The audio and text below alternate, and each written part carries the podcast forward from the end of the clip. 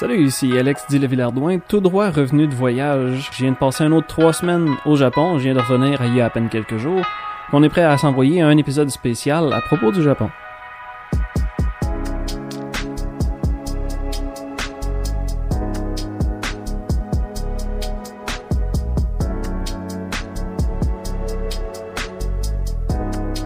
Ouais, fait qu'une fois, c'était pas assez d'aller au Japon, j'ai décidé d'y aller une deuxième fois avec le même partner que d'habitude. On est allé faire un autre trois semaines, on est allé explorer des endroits différents, surtout parce qu'on est allé en juin et juillet. Donc ça commençait à être chaud pas mal. La dernière fois qu'on était allé, on était parti en direction, ben, on va dire dans, dans la partie centrale du Japon.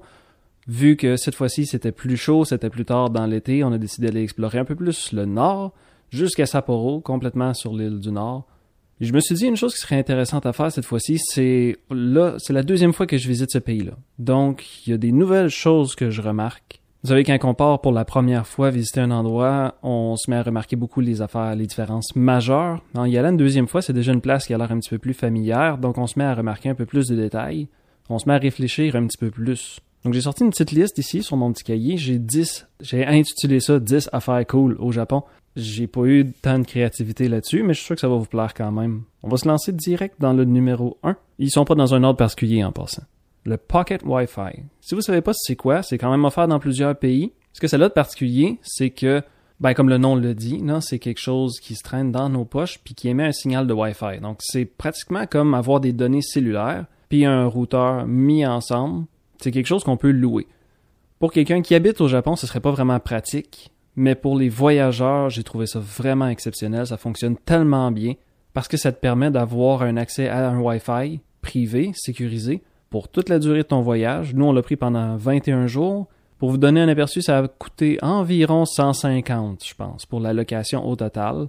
Mais c'est fait d'une façon très efficace parce qu'on sait exactement comment on paye au début.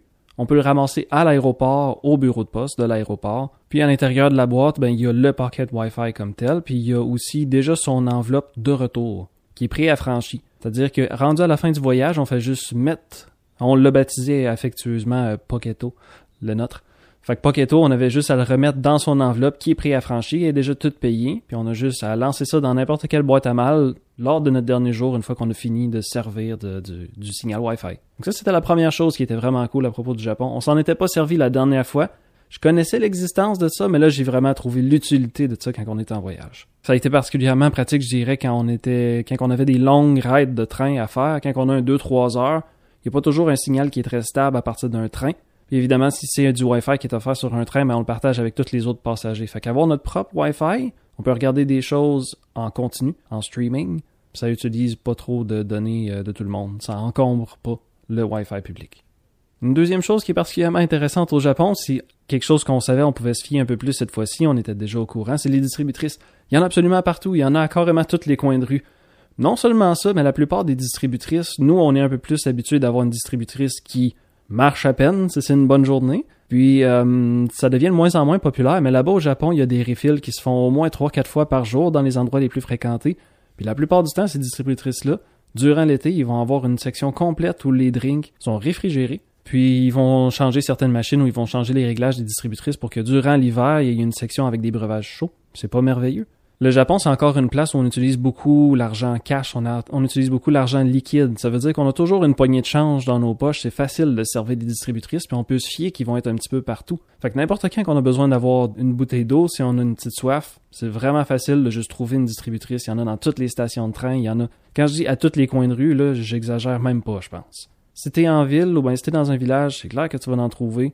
C'est fantastique. C'est une bonne façon de se faire donner du change. Ça prend les billets de 1000 yens, équivalent d'à peu près un 10 piastres, mettons. Fait que si on se retrouve avec juste des bills puis qu'on n'a pas d'argent en scène, ben la distributrice est capable d'accepter un billet de 1000 yens.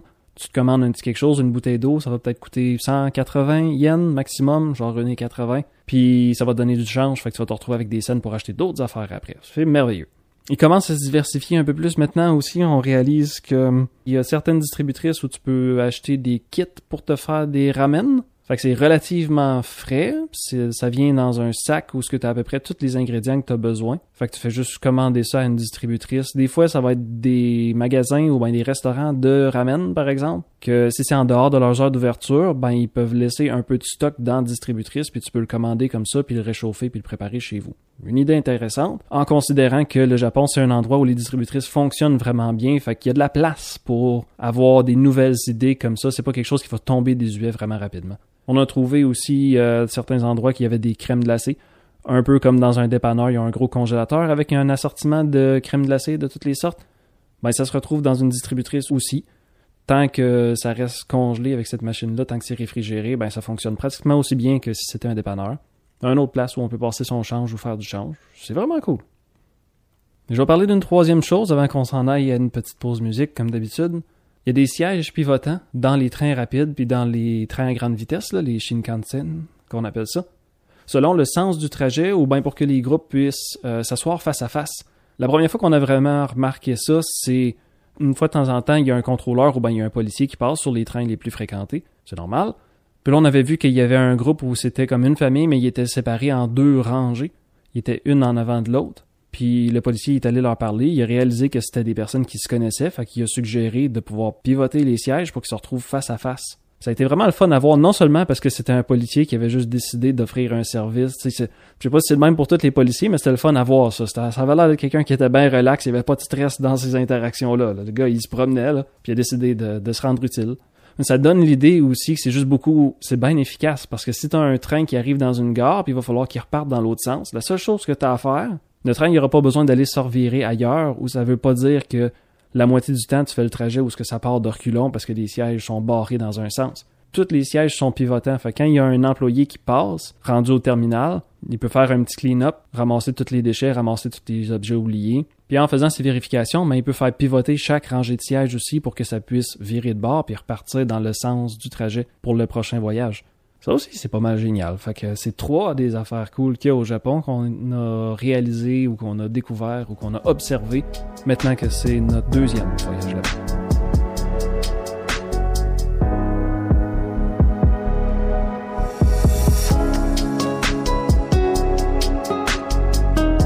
On est maintenant rendu au numéro 4. Qu'est-ce qu'il y a de mieux pour partir après une pause musicale que parler de toilettes? Au Japon, on a vraiment trouvé les toilettes du futur. C'était quelque chose qu'on était déjà au courant, que c'était présent, mais on a juste pu en profiter un petit peu plus cette fois-ci parce qu'on devient un peu plus habitué à ça. Tu sais, la première fois qu'on entend parler, par exemple, d'un bidet, si on habite en Amérique du Nord, c'est pas vraiment une idée qui est très familière. Ça peut prendre un petit peu de temps avant qu'on s'ajuste à ce genre de choses-là. Là, la première fois qu'on était allé au Japon, on a pu l'essayer un petit peu, on a expérimenté pour essayer de se mettre à l'aise avec cette idée-là. Cette fois-ci, on est vraiment allé à fond, on a essayé tous les réglages possibles parce que ces toilettes-là, c'est principalement le monde ils l'ont chez eux aussi au Japon. Nous, on les on les découvre principalement dans nos chambres d'hôtel ou même les salles de bain dans des grosses stations de train ou ben à l'aéroport même. Dès qu'on est arrivé au Japon cette fois-ci, en fait, on s'est retrouvé euh, quand on est débarqué, j'ai voulu aller à la salle de bain, puis on s'est retrouvé dans une salle de bain qui était super technologique. Nous autres, on trouve ça technologique qu'une salle de bain quand euh, dans un espace public où il y a un détecteur de mouvement, fait que tu fais juste mettre tes mains puis l'eau se met à couler, puis on trouve ça fantastique. Attendez de voir ces toilettes là. Siège chauffant. Il y a certains sièges chauffants où tu peux choisir, même si tu veux que ce soit un petit peu chaud ou bien plus chaud, dépendamment hiver-été probablement, ou à quel point c'est bien isolé dans ta salle de bain chez vous. Il y en a certaines qui ont une option de bruit de fond. Tu peux peser sur un petit piton pour que ça joue une petite musique ou que ça fasse un bruit d'eau qui coule, une petite cascade, une affaire comme ça. Même l'eau du bidet, c'est de l'eau tiède la plupart du temps. Il y a une petite bouilloire dans, dans cette toilette-là, là, dans cette machine-là, pour pouvoir t'envoyer de l'eau tiède au lieu que ce soit de l'eau froide. Certaines ont même une option de séchage. Il y a un autre piton à côté où ce que tu peux te faire envoyer de l'air aussi dans le confort de ta position assise. Écoutez, c'est dur, ça, sonne comme une affaire qui est vraiment, vraiment de luxe. C'est quelque chose qui est probablement pas nécessaire, mais c'est drôle d'en profiter quand même, surtout quand c'est quelque chose comme une chambre d'hôtel. Peut-être que j'aurais pas toutes ces options-là si je décidais d'avoir ça chez nous. Mais pouvoir en profiter une fois de temps en temps, on s'est vraiment donné à cœur joie. Juste parce que ça, ça sonne tellement trop, on a l'impression qu'on est dans une que tu travailles dans une compagnie qui a beaucoup trop d'argent ou bien euh, que tu euh, que tu travailles pour la NASA ou une affaire de même. Mais eux autres, ils ont bien du fun avec ça. C'est extrêmement dépendant à l'électricité, mais si on retire ça de, l'équation, c'est quand même intéressant. Numéro 5, ce que j'ai mis, j'en ai déjà parlé dans un épisode du Japon, c'est le principe de ryokan. C'est des espèces d'auberges un peu plus traditionnelles. La différence cette fois-ci, c'est que j'ai vraiment senti, on est allé dans deux sortes de, de ryokan différents, dans des endroits différents. Puis aussitôt qu'on en arrive là, on se sent vraiment prise en charge. Pas dans le sens qu'on n'a plus de pouvoir de décision, mais plutôt dans le sens que c'est supposé d'être un endroit où c'est un répit, c'est une retraite. Donc il n'y a vraiment pas beaucoup de choses qu'on a à faire par nous-mêmes. Aussitôt que tu arrives, tu te fais très bien accueillir. La première place on est allé, ils nous ont carrément accueillis direct en débarquant de l'autobus. Je pense qu'on n'avait même pas à traverser la rue tout seul. Puis là, on rentre dans l'entrée. Comme c'est généralement le cas, il faut qu'on enlève nos souliers aussitôt qu'on rentre dans un établissement. Pas, mettons, dans un centre d'achat, là, mais vous comprenez ce que je veux dire, là. Donc, on enlève nos souliers, ils les prennent pour nous, ils les mettent dans un petit rack, puis on les revoit pas jusqu'à temps qu'on ait besoin de sortir de la bâtisse. Ils nous donnent des petites sandales, qui ont pas de gauche et droite non plus. On a réalisé que c'est toutes des sandales qui sont comme one size, puis qui, c'est ça, ils ont pas de gauche et droite, sont toutes pareilles. Un peu comme les grosses bottes de poils qu'on achète pour l'hiver, qui ont pas de gauche et droite non plus. C'est fait intéressant. Fait que dans un endroit comme un ryokan, on sent vraiment un, un bon sentiment de déconnexion parce qu'on sent pris en charge, on réalise beaucoup plus qu'on est en vacances sur ce qu'on trouve dans une pièce qui est un peu comme une chambre d'hôtel mais qui a un look beaucoup plus traditionnel. Tu te sens pas chez vous mais ça t'aide à réaliser beaucoup plus que tu es en vacances, ça te permet de déconnecter beaucoup plus. Il te donne même une petite robe de chambre qu'on appelle une yukata qui est comme une tenue de soirée, on va dire, c'est euh, moins fancy qu'un kimono mais c'est fait à peu près de la même façon avec des grandes manches, une genre de robe de chambre là, unisexe ça vient avec une petite ceinture. Les couleurs s'agencent toujours bien entre la yukata comme telle puis la petite ceinture. Il y a tout un truc pour essayer d'attacher cette ceinture-là. On a essayé de le faire, moi puis Jay, une couple de fois, avec des résultats euh, qui varient. Mais ça te donne quand même une bonne occasion de déconnecter encore une fois parce que là, tu seras même pas habillé de la même façon que d'habitude. Il y a rien qui t'aide à déconnecter plus que de sortir de tes habitudes. C'est une excellente occasion aussi d'essayer les saveurs locales. Je dis une excellente occasion parce que dans un sens, t'as pas tant le choix c'est un menu qui est élaboré par les chefs dans cette auberge-là. Puis quand tu arrives, tu te présentes pour souper, ils vont te montrer le menu total, puis ils font juste un genre de on va dire 5 à 10 services dépendamment des places, il y a plein de choses qui partent qui, qui arrivent. Fait que c'est vraiment c'est vraiment tout un show. La cuisine est super bonne, mais c'est vraiment une question de, faire des expériences, hein, parce que si t'as pas le choix du menu, ils vont vraiment t'amener un paquet d'affaires, ils vont te le décrire, puis c'est juste bon ben on va goûter à ça.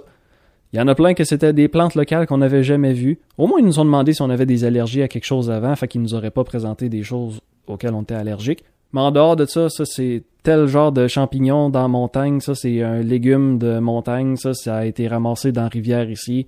Fait qu'il faut être aventureux quand même du point de vue euh, cuisine pour vouloir goûter à toutes ces affaires-là. Sont toutes, ben la, sont toutes. La plupart des choses étaient très bonnes. Il y a certaines expériences qui étaient un petit peu moins bonnes, mais c'est pas une question de qualité de la bouffe, c'est plus une question de goût personnel. Comme moi, je suis pas particulièrement un tripeux de champignons, mais il a, fallu que j'en goûte plusieurs sortes pendant qu'on était là, parce que c'est quelque chose qui pousse tellement bien dans leur genre de climat. Puis c'est ça, ben, tu l'essayes pareil, il y a des choses que t'aimes moins, mais il n'y a pas de problème avec ça, ça fait partie de l'expérience quand même. On est rendu au numéro 6 maintenant.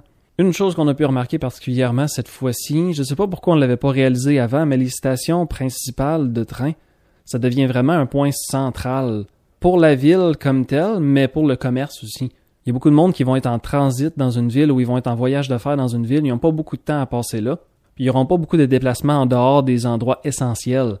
Donc il y a un genre de centre d'achat centralisé à la station de train, ce qui fait que tu n'as pas besoin de sortir ben ben loin des barrières pour aller à la station de train. Tu te retrouves en plein milieu d'un centre d'achat, il y a un paquet de restaurants, il y a des endroits où tu peux acheter des souvenirs, parce que l'achat de petits souvenirs, c'est vraiment un gros phénomène culturel là-bas. Il y a beaucoup de monde qui ont à voyager pour le travail, puis les relations au travail sont très très importantes, des relations personnelles aussi quand même, mais si tu as un lien quelconque avec quelqu'un, il va falloir que tu ramènes un petit souvenir de voyage, ce qu'on appelle omiyage. La plupart du temps, ça va être, mettons, une boîte avec le même genre de souvenir, un biscuit ou ben une un bonbon de quelque genre, emballé individuellement pour que tu puisses distribuer le même genre de choses à plein de monde, à tous tes collègues de travail. Donc il y a des places à souvenir, il y a des restaurants de toutes les sortes, il y a des boutiques de toutes les sortes, tu peux t'acheter du linge, il y a souvent des dépanneurs, des pharmacies, fait que tu peux acheter à peu près tout ce que tu as besoin, même si tu es dans un séjour très court dans une ville, t'as pratiquement pas besoin de sortir. Fait que ça devient particulièrement pratique quand tu es dans des places comme Sapporo, ou ben Aomori, ou ben même Morioka qui est un petit peu plus bas, euh, qui est quand même bas mais dans le nord. Anyway, parce que si c'est en plein hiver, t'auras même pas besoin de sortir. À la limite, ils ont même dans ces stations-là des casiers où tu peux barrer tes choses. Fait que si t'as pas envie de traîner ton manteau pendant que tu es dans la station. Tu pourrais juste le mettre dans un casier. Ça te coûte un petit 200 yens, dépendamment de la grosseur des choses que tu as à entreposer. Nous, c'est arrivé une fois, je me souviens plus dans quelle station, mais on a juste... On avait besoin de prendre un train qui était beaucoup plus tard dans la journée pour partir de cette ville-là.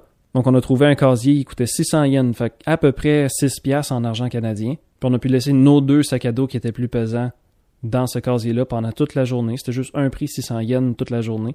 Fait qu'on est juste parti avec notre sacoche habituelle pour traîner euh, notre cher ami Poketo pour avoir notre Wi-Fi, peu importe où ce qu'on se promène. C'est bien utile quand on veut se servir de Google Maps ou une affaire comme ça.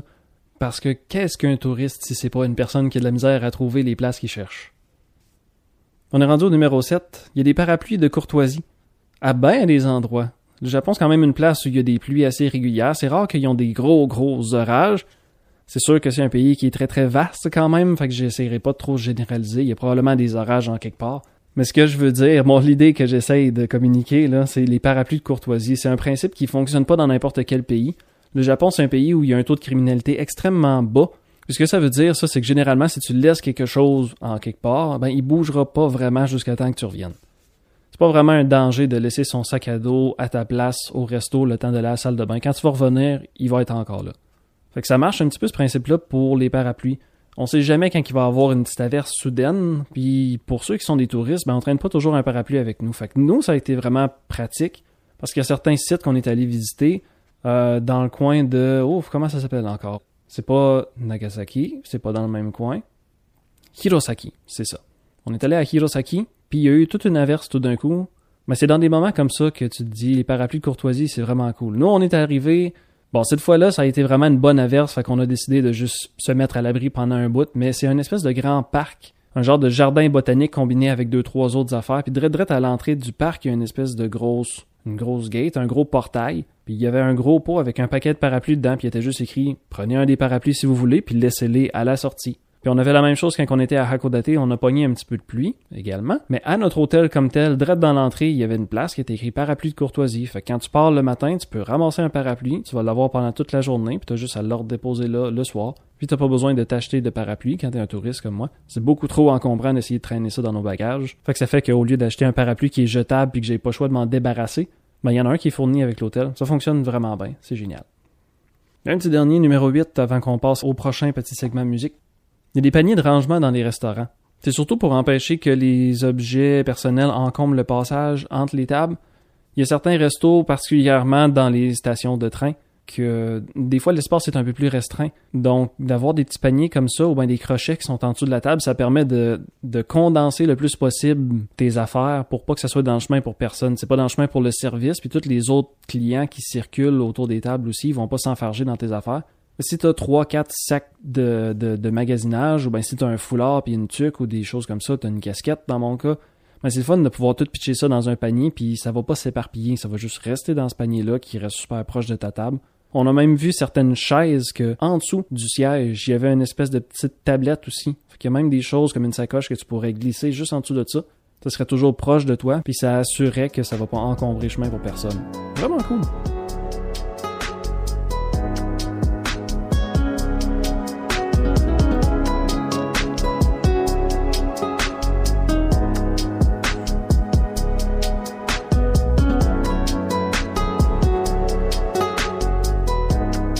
On est rendu à notre dernier petit bout. On est rendu au numéro 8, puis je vais avoir une petite note de plus. Fait qu'on a numéro 9, numéro 10, puis j'ai un petit euh, nota bene qui va être à la fin. Une affaire qui est bien cool au Japon, malgré que ça soit plus collatéral que d'autres choses, on va dire, c'est un look rétro ou bien un look abandonné. Après la Deuxième Guerre mondiale, on a eu un gros boom économique au Japon. Il y a eu un gros boom de population. Ils ont réussi à tout reconstruire. Ils se sont développés énormément. Il y a eu des avancées scientifiques qui ont vraiment eu des gros impacts. Ce qui veut dire que pendant un bout, euh, le Japon était en train de, de, se développer au maximum. Il y avait énormément d'argent qui était investi dans tout. Puis là, on se retrouve avec une population, aujourd'hui, 2023, qui est vieillissante. Il y a plus de morts que de naissances. Fait que ce que ça cause, c'est des grosses pénuries de main-d'œuvre. C'est une des raisons pourquoi on se faisait servir par un robot chat, des fois, avec des tablettes, au lieu qu'on se fasse servir par des serveurs. Ça, ça sera une histoire pour une autre fois, là. Il y a plus, il y a plus que 10 choses cool qu'on a trouvées dans notre voyage. Je me suis tenu à 10 pour aujourd'hui. Fait qu'avec un vieillissement de population, on n'a pas assez de main-d'œuvre pour maintenir un paquet d'infrastructures. On a aussi un gros phénomène d'urbanisation. Il y a énormément de jeunes qui se retrouvent à aller travailler en ville, qui abandonnent la campagne. Fait qu'on se retrouve avec un phénomène où on a un paquet de maisons de campagne qui vont être abandonnées. On a un vieillissement de la population qui est absolument affreux. Fait qu'on voit encore un peu partout les restes d'une époque qui était vraiment florissante. Il y a un aquarium qu'on était allé visiter dans le coin de Otaru, que ça s'appelle, la ville, qui est pas trop loin de vite de même, je m'en souviens même plus. En tout cas, c'était proche d'une autre ville où c'est là qu'on restait. Anyway. Donc cet aquarium-là, il était vraiment merveilleux à aller visiter parce que ben, c'est toujours le fun d'aller voir des animaux marins. là. C'est mon genre d'activité, ça. Mais ce qu'il y avait de spécial, c'est que ça avait vraiment un look qui était démodé. Ça avait l'air à la limite négligé. C'est vraiment drôle parce que c'est ça, c'est vraiment quelque chose qu'on va dire qui est collatéral. Tu vas pas visiter ce genre de place-là pour le look vieillot que ça a, mais c'est un peu ça que t'as quand même. Il y a beaucoup de places qu'on va visiter que ça va être fait en béton, puis ça commence à être noirci à des places parce qu'ils ont jamais le temps de l'entretenir. Il y a vraiment quelque chose, surtout en Amérique du Nord, qui est de notre tolérance pour le look négligé est vraiment vraiment basse. C'est pas long qu'on veut repeinturer quelque chose, c'est pas long qu'on veut sabler quelque chose. On est toujours prêt à donner un look euh, renouvelé. Mais là, dans les places au Japon, il y a tellement de grosses bâtisses, il y a tellement de choses qui ont été bâties que on n'arrive pas à on n'arrive pas à accoter ce rythme-là. Fait que c'est pas quelque chose qui arrive euh, volontairement, mais si vous aimez les choses qui ont un petit look rétro, ben vous allez trouver beaucoup de choses qui sont démodées ou qui sont passées date en allant là-bas. Mais ça rajoute un certain charme quand même. Fait que c'est pas long que quand t'es en train ou quand t'es en autobus, tu te mets à voir le bout euh, d'une ville, le bout d'une banlieue, puis tu commences à voir des bâtisses qui commencent à être négligées pas mal tu passes dans certaines rues qui sont un petit peu moins fréquentées, puis c'est assez facile de voir c'est quelle bâtisse qui, qui s'en vient euh, décrépit, puis qui va probablement s'effondrer prochainement. On voit de la végétation qui prend le dessus sur certains morceaux de la bâtisse.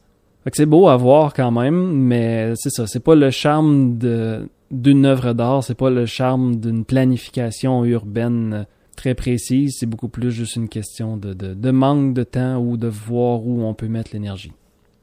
Dixième affaire cool, on est rendu à la dernière, c'est que au Japon, ça a pris du temps avant qu'on le réalise, celui-là. On était probablement rendu dans la troisième semaine, mais j'ai fini par réaliser, j'ai fini par voir vraiment qu'il y a beaucoup de places qui commencent à avoir de l'écriture, on va appeler ça occidentale, là, ce qui, ce qui se ferait appeler romaji, qui veut dire comme l'écriture euh, en lettres romaines. Parce que probablement que vous savez, en japonais, on utilise des styles d'écriture qui sont différents. Il y a trois styles d'écriture au total, on n'ira pas dans les détails de ça pour aujourd'hui.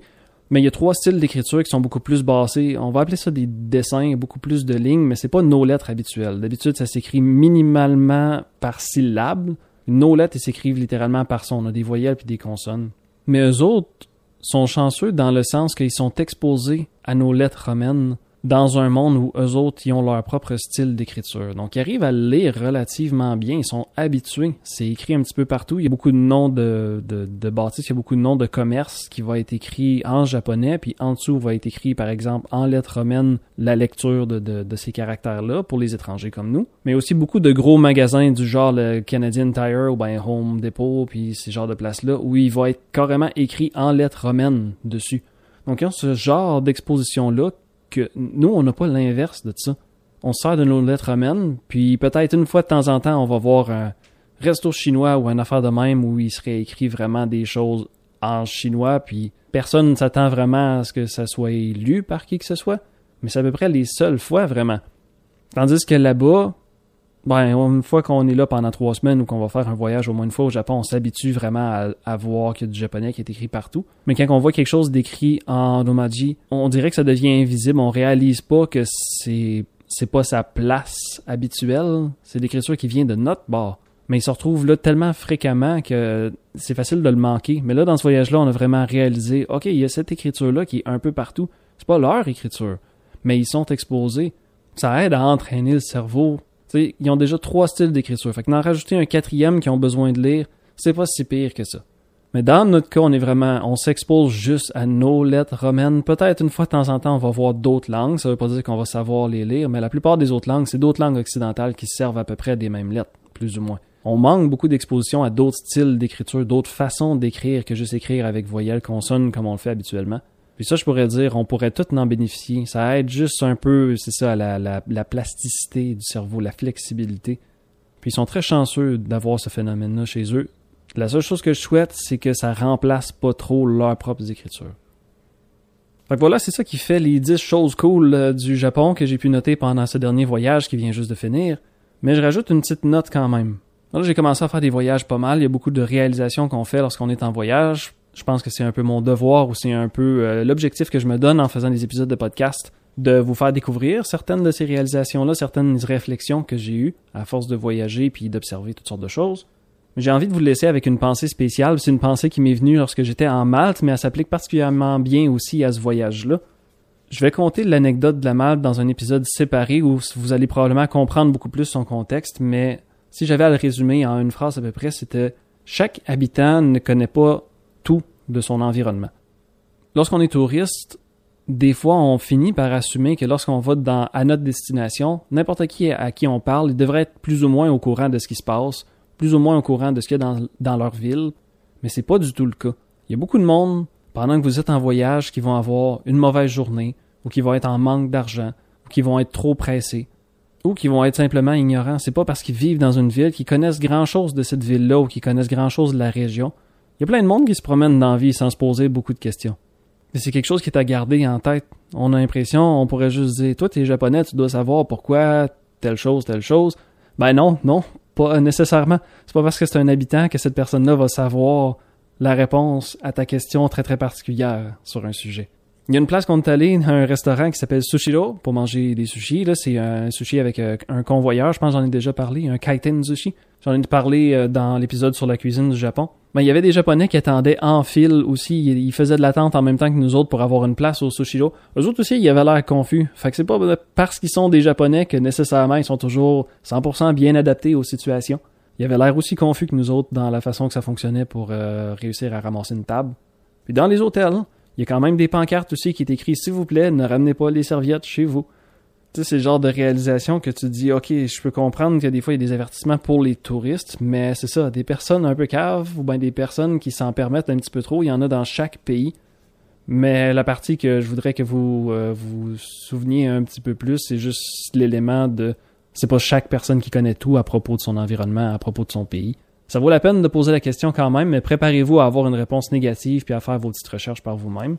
Ou bien, dans mon anecdote de la merde que je parler dans un autre épisode, des fois, il faut juste assumer aussi que la personne va essayer de te donner une réponse, mais ils n'ont aucune idée de quoi ils parlent, puis il va falloir que tu vérifies pareil, parce que si tu fais juste les suivre, puis euh, penser que c'est vrai, ça se pourrait que tu te retrouves un petit peu dans le trouble, comme la fois où j'ai séché dans le désert en Malte, parce que j'écoutais euh, la façon que le monde me parlait, j'assumais que c'était toujours euh, des faits tout à fait réels. Mais ça a bien été, inquiétez-vous pas, là, j'ai pas eu un gros rush de déshydratation. Je vais vous laisser là-dessus pour aujourd'hui. 10 affaires cool du Japon de mon très très récent voyage. J'espère que ça vous a plu. Euh, évidemment, euh, vous connaissez la routine. Si vous voulez m'envoyer un courriel, vous pouvez laisser des commentaires. Si vous êtes sur YouTube, ben bonjour.